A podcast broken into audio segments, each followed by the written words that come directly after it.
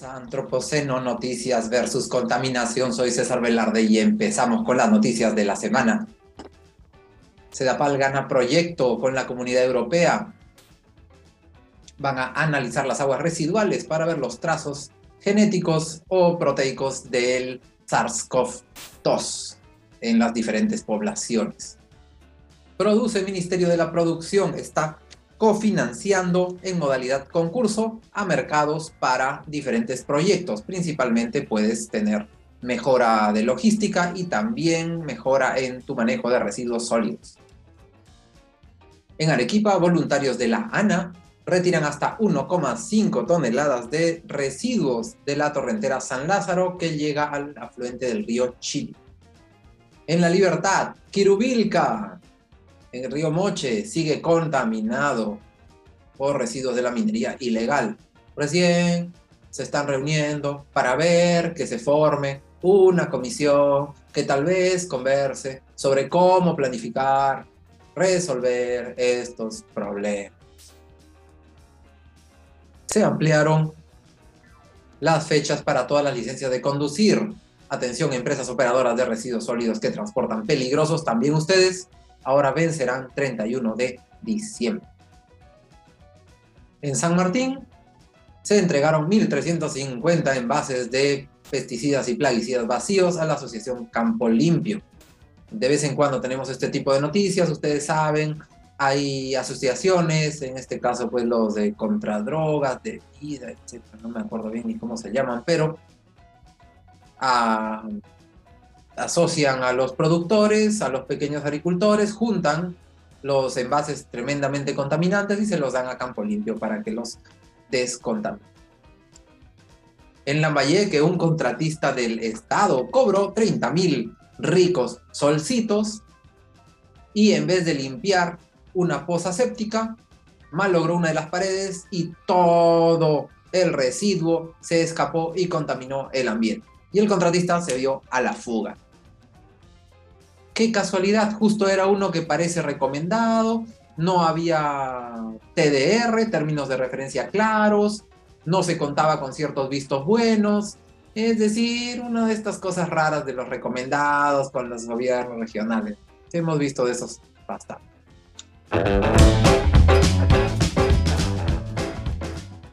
En nuestras noticias internacionales, en Estados Unidos, en una playa muy popular, existen 1.800 toneladas de residuos radiactivos. ¿Por qué? Pues se cerró una planta que tenía múltiples fallas a través de los años, no pasaba los controles de calidad y tantas veces tuvo fallos que la cerraron. Lo que no sabía la población era que la iban a cerrar con todos sus residuos radiactivos dentro. ¿Cuándo se escaparán? Nadie sabe. Pero de que se van a escapar, se van a escapar. Fukushima, ¿dónde queda eso? En Japón. Ha decidido, ya aprobó que va a generar un túnel submarino para vaciar ahí su agua radiactiva. Estamos de malas, más contaminación radiactiva al ambiente. Y en España se prohíbe el usar fertilizantes cerca de un lago. Esto recién se ha prohibido después de que hubo un tremendo episodio de mortandad de peces.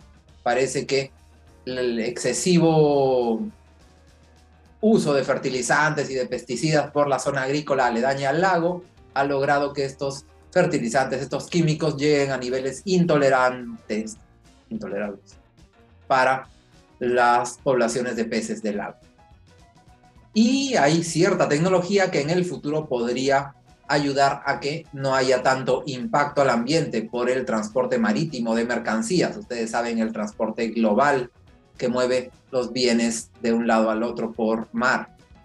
La tecnología en cuestión es atrapar todas las emisiones, no, no es nueva tecnología, sino que atrapan todas las emisiones de la tecnología vieja, carbón, petróleo, los van a guardar y luego llegarán a una planta donde podrá todo ese CO2 volver a licuarse y generar nuevo combustible no termina de convencer, pero parece que puede ser un cambio positivo hasta que encontremos un mejor combustible para estos barcos.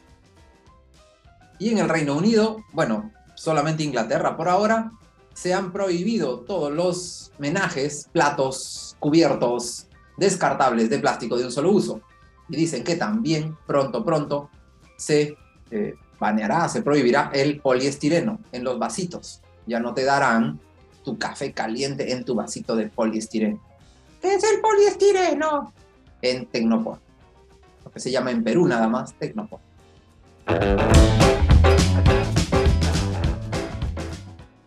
Y en la normativa de esta semana solamente ha salido una prepublicación, un proyecto de lo que es lineamientos para elaborar planes contra la contaminación sonora. Muchas gracias por seguirnos, nos vemos la siguiente semana. Ya saben que el detalle y la ampliación de estas noticias están en nuestra página web.